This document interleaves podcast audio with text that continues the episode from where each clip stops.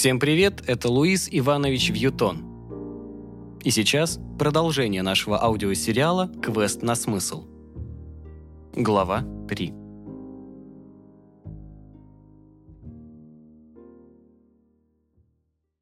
Интересно, что у них вообще в голове происходит?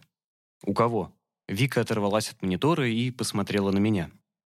«Я про руководство. Ты рассылку открывала сегодня?» «Нет? А что там?» В четверг нам решили устроить тренинг. Мы для них недостаточно сплоченные. Какой нафиг тренинг? Со счетами лучше бы разобрались. С каждым месяцем работать становилось все труднее и труднее. Отдел продаж медленно таял. Обязанности ушедших менеджеров размазывались на тех, кто еще не решил свалить, ну, или было просто некуда. Новых лиц не прибавлялось, и переработок становилось больше. Компенсировалось это все мизерной прибавкой к зарплате, которая скорее злила, нежели чем мотивировала. Накапливалась усталость и раздражение. Это сказывалось на наших с Викой блогах. Несколько постов я сделала на скорую руку, и это пошло не на пользу. А тут еще эта статья про мадам никак не клеилась. Вика выкладывалась намного реже. У нее был несколько иной подход, но я видела, что с каждым разом ей становится тяжелее. Все наши посиделки и редкие походы по клубам и концертам здорово помогали отвлечься и отдохнуть от рутины. Но к среде мы все равно чувствовали себя загнанными и разбитыми. «Курицы!» – заявила злая Милена, возвратившись из бухгалтерии. «Тупые, голомозые курицы». «А что такое голомозые?» – спросила я. «Не знаю, так дедушка нашу соседку называл». Общипанные, лысые, плешивые, зачитала с телефона Вика. Но голомозый даже еще обиднее. Молодец, так их. Так мы и работаем. Склад нас не любит. Мы не любим бухгалтерию, а IT-отдел ненавидит вообще всех. Еще два года назад, когда мы сюда только устроились, это место таким не было. Идиотов и пофигистов, конечно, хватало, но ими были далеко не все. Большинство, не скажу, что подавляющее, на контакт шло. Косяки или какие-то нестандартные моменты решались намного легче. Сейчас это большая редкость. Почему я еще тут? Трудно сказать. Наверное, не дошла еще до той точки, когда человек машет рукой со словами «да провались оно все, круто меняет жизнь». Еще, боюсь, на новом месте не будет рядом девчонок. Какой есть шанс, что нас возьмут в одну и ту же компанию? Мне он казался очень небольшим. Раз в месяц мы просматривали ХХ, но менять один гадюшник на другой оказалось неразумной идеей. У, в четверг тренинг. Интересно, а пицца будет, как в прошлый раз?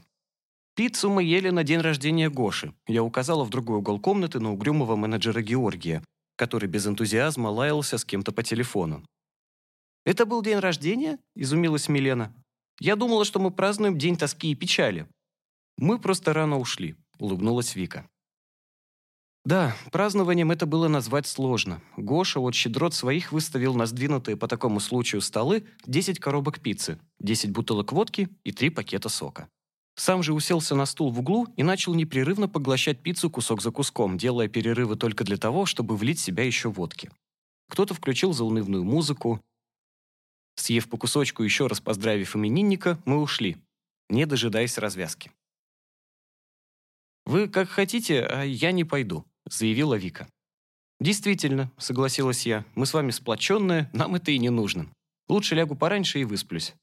«Ну и я тоже тогда не пойду», — решила Милена. «Чего мне там одной делать?» Мы покивали друг другу в знак солидарности и вернулись к работе.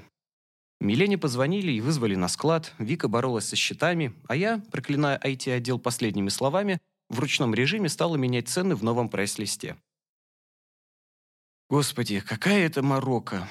Я посмотрела на часы, до обеда было еще далеко. Как же долго тянется время. Нас постоянно отвлекали по внутренним вопросам. Милка, не успев бросить трубку заранее злая, снова неслась в бухгалтерию, а Вика, открывая новый счет, шепотом желала кому-то медленной и мучительной смерти. Дела, как говорится, шли хорошо, но в неизвестном для нас направлении. Перед тем, как зайти в кафе и заказать бизнес-ланч, мы немного померзли у входа. Хотелось выветрить всю ту муть, которая накопилась в наших головах с утра, и хоть немного подышать относительно свежим воздухом. Зайдя в кафе, мы сели, как обычно, у окна. Еще одна маленькая попытка почувствовать себя в реальном мире. Официант принес меню, мы заказали. «Девчонки, мне пришло приглашение на одно мероприятие», — сказала я. «Презентация новых лаков для ногтей. Пойдете?» «Опустят всех нас?» — поинтересовалась Вика, вымученно глядя через немытое окно на серую улицу. «Пустят. Давай представлю тебя как фотографа. А Милену назначим главной по связям с общественностью, так сказать. Мил, ты как, будешь связью рулить?» «Легко». «Когда это все планируется?» «В следующую субботу». «Нет, Катюш, давай Мила пофоткает». Вика посмотрела на меня. Устала я чего-то. «Это часа на три, я же вас не работать зову. Они всегда классные презентации устраивали. Отдохнем, повеселимся. Тебе понравится». Нам принесли грубо наструганные салаты, хлеб и компот. Взявшись за вилки, мы принялись за еду. Местные повара, как мне казалось, считали, что непременно обязаны выбрать что-то одно, и между формой и содержанием выбрали второе. На вкус еда была неплоха, но, конечно, не настолько, что, когда мы наконец свалим из этой конторы, я буду по ней скучать. «Ну так как?» — повторила я свою попытку. «Вик, пойдем?» «Не мучай ее!» — вступилась Милена. «Разве не видишь? Стесняется она». «Да перестань!» Я не поверила ушам. «Что ты такое говоришь? Вика стесняется? Чего? Я что-то не замечала. Мы же пару раз ходили, все нормально прошло. Спроси сама». «Вик, это правда?» «Ну...» — Вика отодвинула пустую пиалу. «Я там как будто не в своей тарелке. Девочки симпатичные приходили, стильные, в теме, а я стояла, как ребенок у песочницы. Не вписываюсь. Я засмеялась, и на нас стали оборачиваться. Официант принес нам куриную лапшу и жареную рыбу с рисом. Спросил, все ли у меня в порядке. Прикрыв рот рукой, я часто закивала. Удовлетворившись ответом, официант забрал пустую посуду и исчез. «Вот не ожидала от тебя». Я взяла салфетку и промокнула слезинку, которая выкатилась у меня от смеха. Кто-кто, а ты меньше всех на бледную поганку была похожа. Ты классная, чего молчишь, скажи ей. Факт, набитым ртом подтвердила Милена. «Вик, ты на комплименты напрашиваешься? Так я тебя сейчас ими завалю». Я весело смотрела на Вику, но та только досадливо поморщилась. Дело оказалось серьезнее, чем мне думалось вначале, и я поменяла тон. «Вика, ты реально классная. Знаешь, я бы хотела, чтобы у меня были такие же брови, скулы, подбородок. Блин, я бы половину бы поменяла, чтобы только как у тебя. А вторую?» Вика оторвалась от лапши и смотрела на меня уже с интересом. «Что вторую?» «Со второй половиной что бы ты сделала?» «Вторая половина мне и самой нравится. Ты красивая, но почему-то сама этого не хочешь видеть. Врешь ведь». «Не врет», — вступила в разговор Милена, закончив с первым блюдом. Я, например, фигею от того, какие у тебя глаза. И ямочки хочу, как у тебя. Когда ты улыбаешься, так и хочется их расцеловать. Вот, указала я на Милку, которая уже занялась рыбой. Она врать точно не будет. Ты всегда так уверенно себя ставишь, и я подумать не могла, что у тебя какие-то сомнения на свой счет. Это я с вами такая. Тогда мне казалось, что я как-то не так выгляжу. Как ты выглядишь, это не важно. Точнее, важно, но не настолько, как ты думаешь. Вот возьмем, к примеру, Милену. Это плохой пример. Хороший. Если она сегодня по дороге домой пересчитает носом все столбы из-за гололеда, а завтра на работу наденет коробку от стиральной машины, она все равно себя будет чувствовать королевой французской. «Это как минимум», — подтвердила Милена, подняв указательный палец наверх. «И кто бы чего ей не говорил, давай так, мы тебя приоденем, накрасим, чтобы тебе всякой ерунды не казалось, и сходим. А если тебе не понравится, не стесняйся, скажи, и мы свалим оттуда. Договорились?» «Ладно», — улыбнулась Вика, — «давайте сходим». «Отлично», — Милена перешла к компоту. «Вы ешьте, ешьте, обед же скоро закончится». Рыба остыла, я нахмурилась. Заболтали вы меня обе. Мы закончили обед, попросили с собой три пирога с капустой и счет. До конца обеда оставалось 15 минут, и возвращаться в офис совсем не хотелось. И мы решили досидеть оставшееся время здесь, Вика листала Инстаграм, а Милена с интересом оглядывала зал кафе. «Чего задумала?» «Ничего», — Милена повернулась ко мне. «Просто мечтаю». «О чем?» «Хочу свое кафе». «Не это», — она улыбнулась. «Другое. Будете ко мне заходить?» «Вика, Милена в кафе приглашает. Что думаешь?» «Думаю, почему они свой тренинг в четверг хотят сделать, да еще и после работы. Почему не в пятницу?» Все равно не пойдем, какая разница?» «Никакой», — согласилась Вика. «Ну что, Чекули, поднимаемся. Пора опять на галеры». В четверг мы просто ушли, не объясняя причин. Попрощавшись с Викой и Миленой, я сходила в аптеку, потом в продуктовый, набрала фруктов, купила немного конфет, взяла себе на ужин сырников. Сергей Сергеевич, как и в прошлый раз, очень удивился моему визиту и все так же был рад. Я передала ему мазь, которую по совету Вики купила в аптеке, и пакет с конфетами и фруктами. Конфетам Сергей Сергеевич обрадовался особенно и тут же предложил мне чай. И я, как в прошлый раз, усадив его в комнате, отправилась на кухню. Сегодня чувство неудобства я почти не испытывала. Если честно, призналась я, занося в комнату поднос, я настолько привыкла видеть вас на пробежке, что сейчас бегать одной мне немного не по себе. Когда же вы успели привыкнуть? Ну да, бегаю я недолго, месяц небольшим, но так вышло, что... Не стесняйтесь.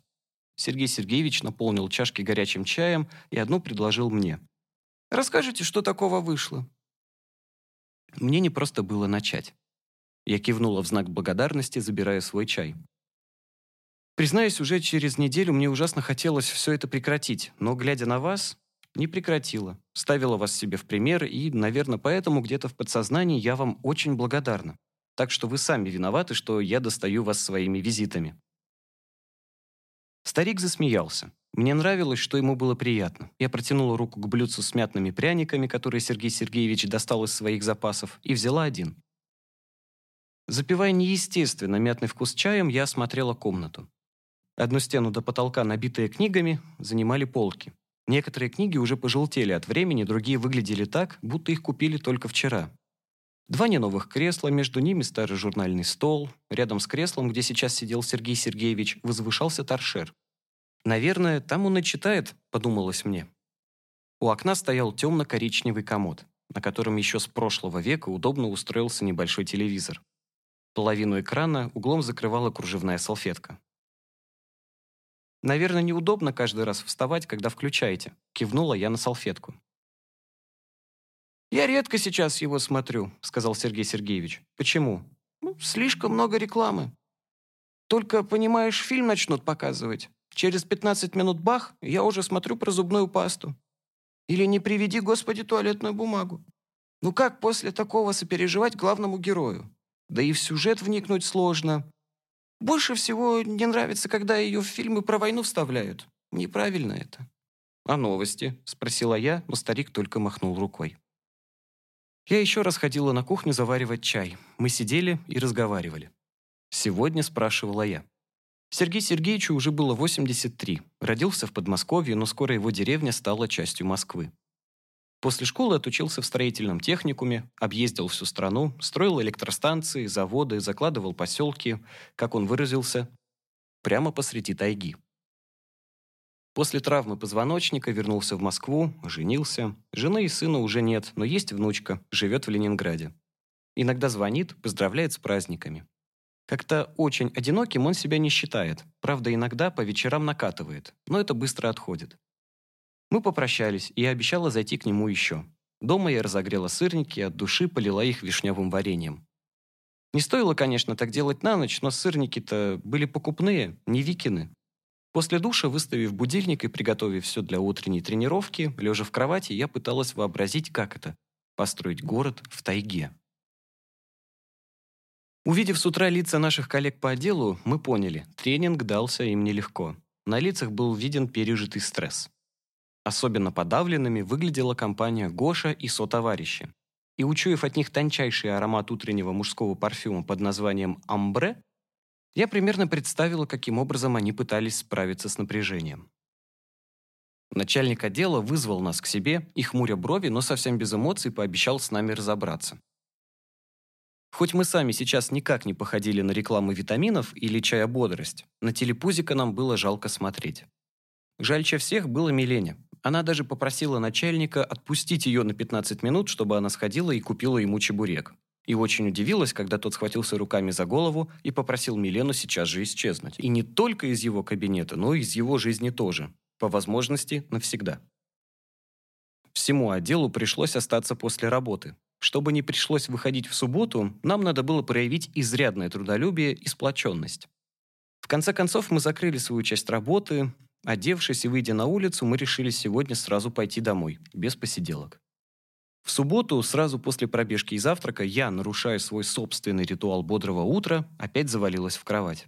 Ближе к обеду меня разбудил звонок в дверь. Это был курьер. Он передал мне запечатанный сумку-пакет с комплексом по уходу за волосами и кожей головы, которую, цитирую, я должна была прорекламировать в своем блоге. Я поблагодарила его и снова легла спать. В следующий раз проснулась уже сама, ближе к четырем часам дня. И жаря себе яичницу с колбасой, я думала, зачем вообще нужна работа, которая отнимает всю личную жизнь. Не дает заниматься любимым делом, проводить время с разными людьми. Ведь проведи я в таком режиме еще лет пять, что со мной будет? Я просто выгорю, и кроме желания спать, никаких желаний у меня больше не останется. Я прислушалась к себе. Вот черт, снова хочется спать. Съев яичницу и выпив два крепких кофе, я направилась в свою мини-фотостудию с лампой из Али в углу. Ну уж нет, не лягу, пока не сделаю это дело. Сперва ознакомлюсь с содержимым пакета. Достала шампунь, кондиционер, сыворотку, масло и маску.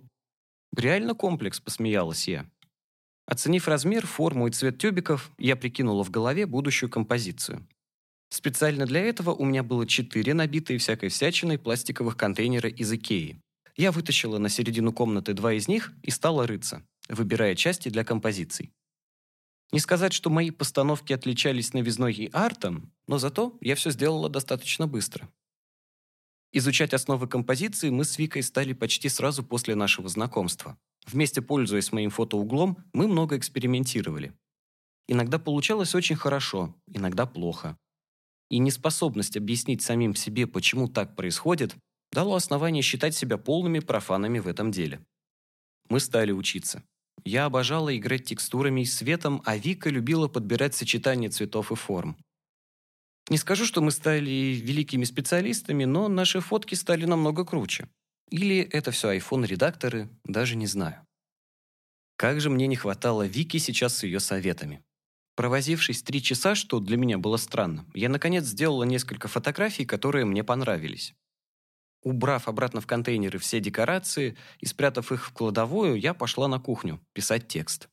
На мой взгляд, текст мне сегодня удался с первого раза. Ну, хоть что-то.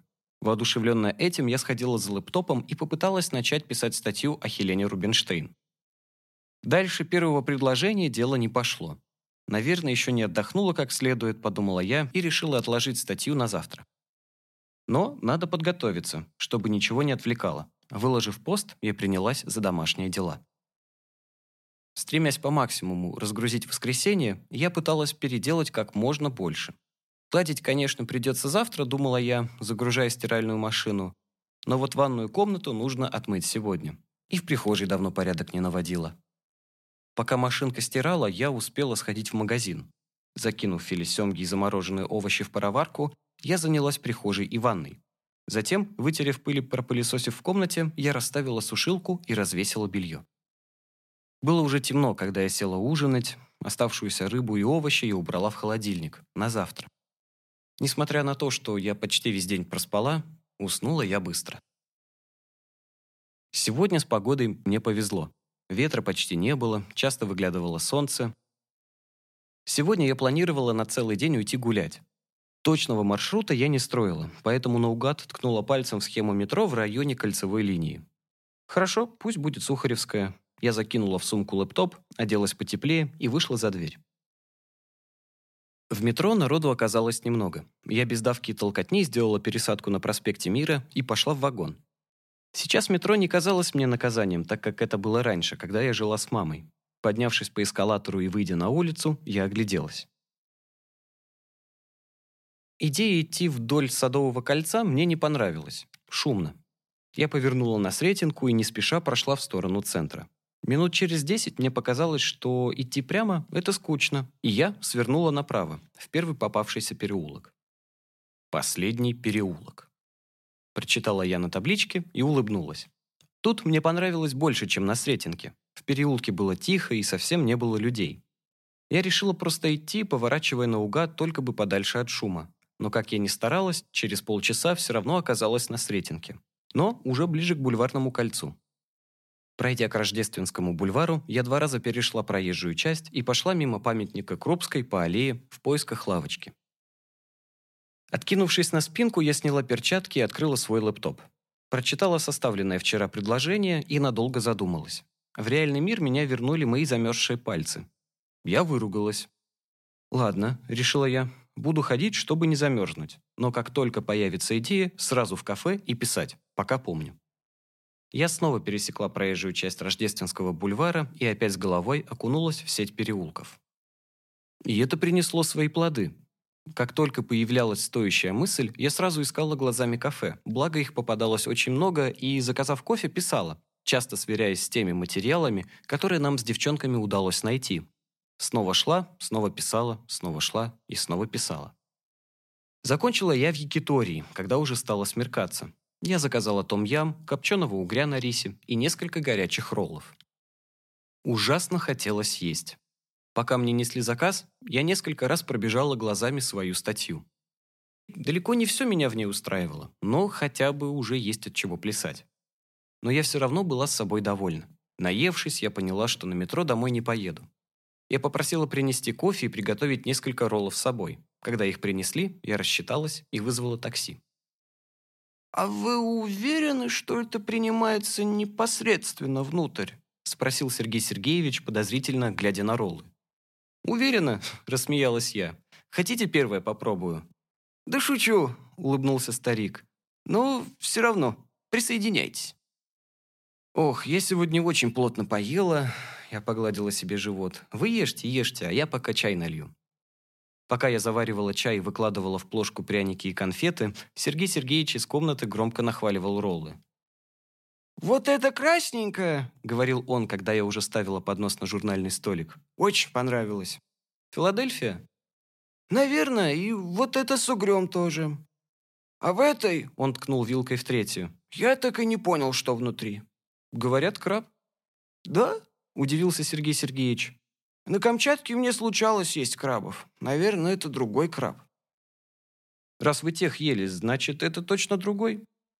Вы сегодня тоже другая. Светитесь вся. Случилось что-то хорошее? Да как сказать, я неделю статью пишу одну и не могла начать писать, все собиралась, собиралась. А сегодня дело пошло. Правда, над ним мне еще много работать, Получилось не то, чего мне бы хотелось. Но главное начать ведь, да? Верно? Вы позволите? Я про статью. Может, смогу помочь. А вы разбираетесь? Я поднялась и направилась в прихожую, где лежала моя сумка. «Это смотря в чем», — уклончиво ответил старик. «После травм меня направили на учебу.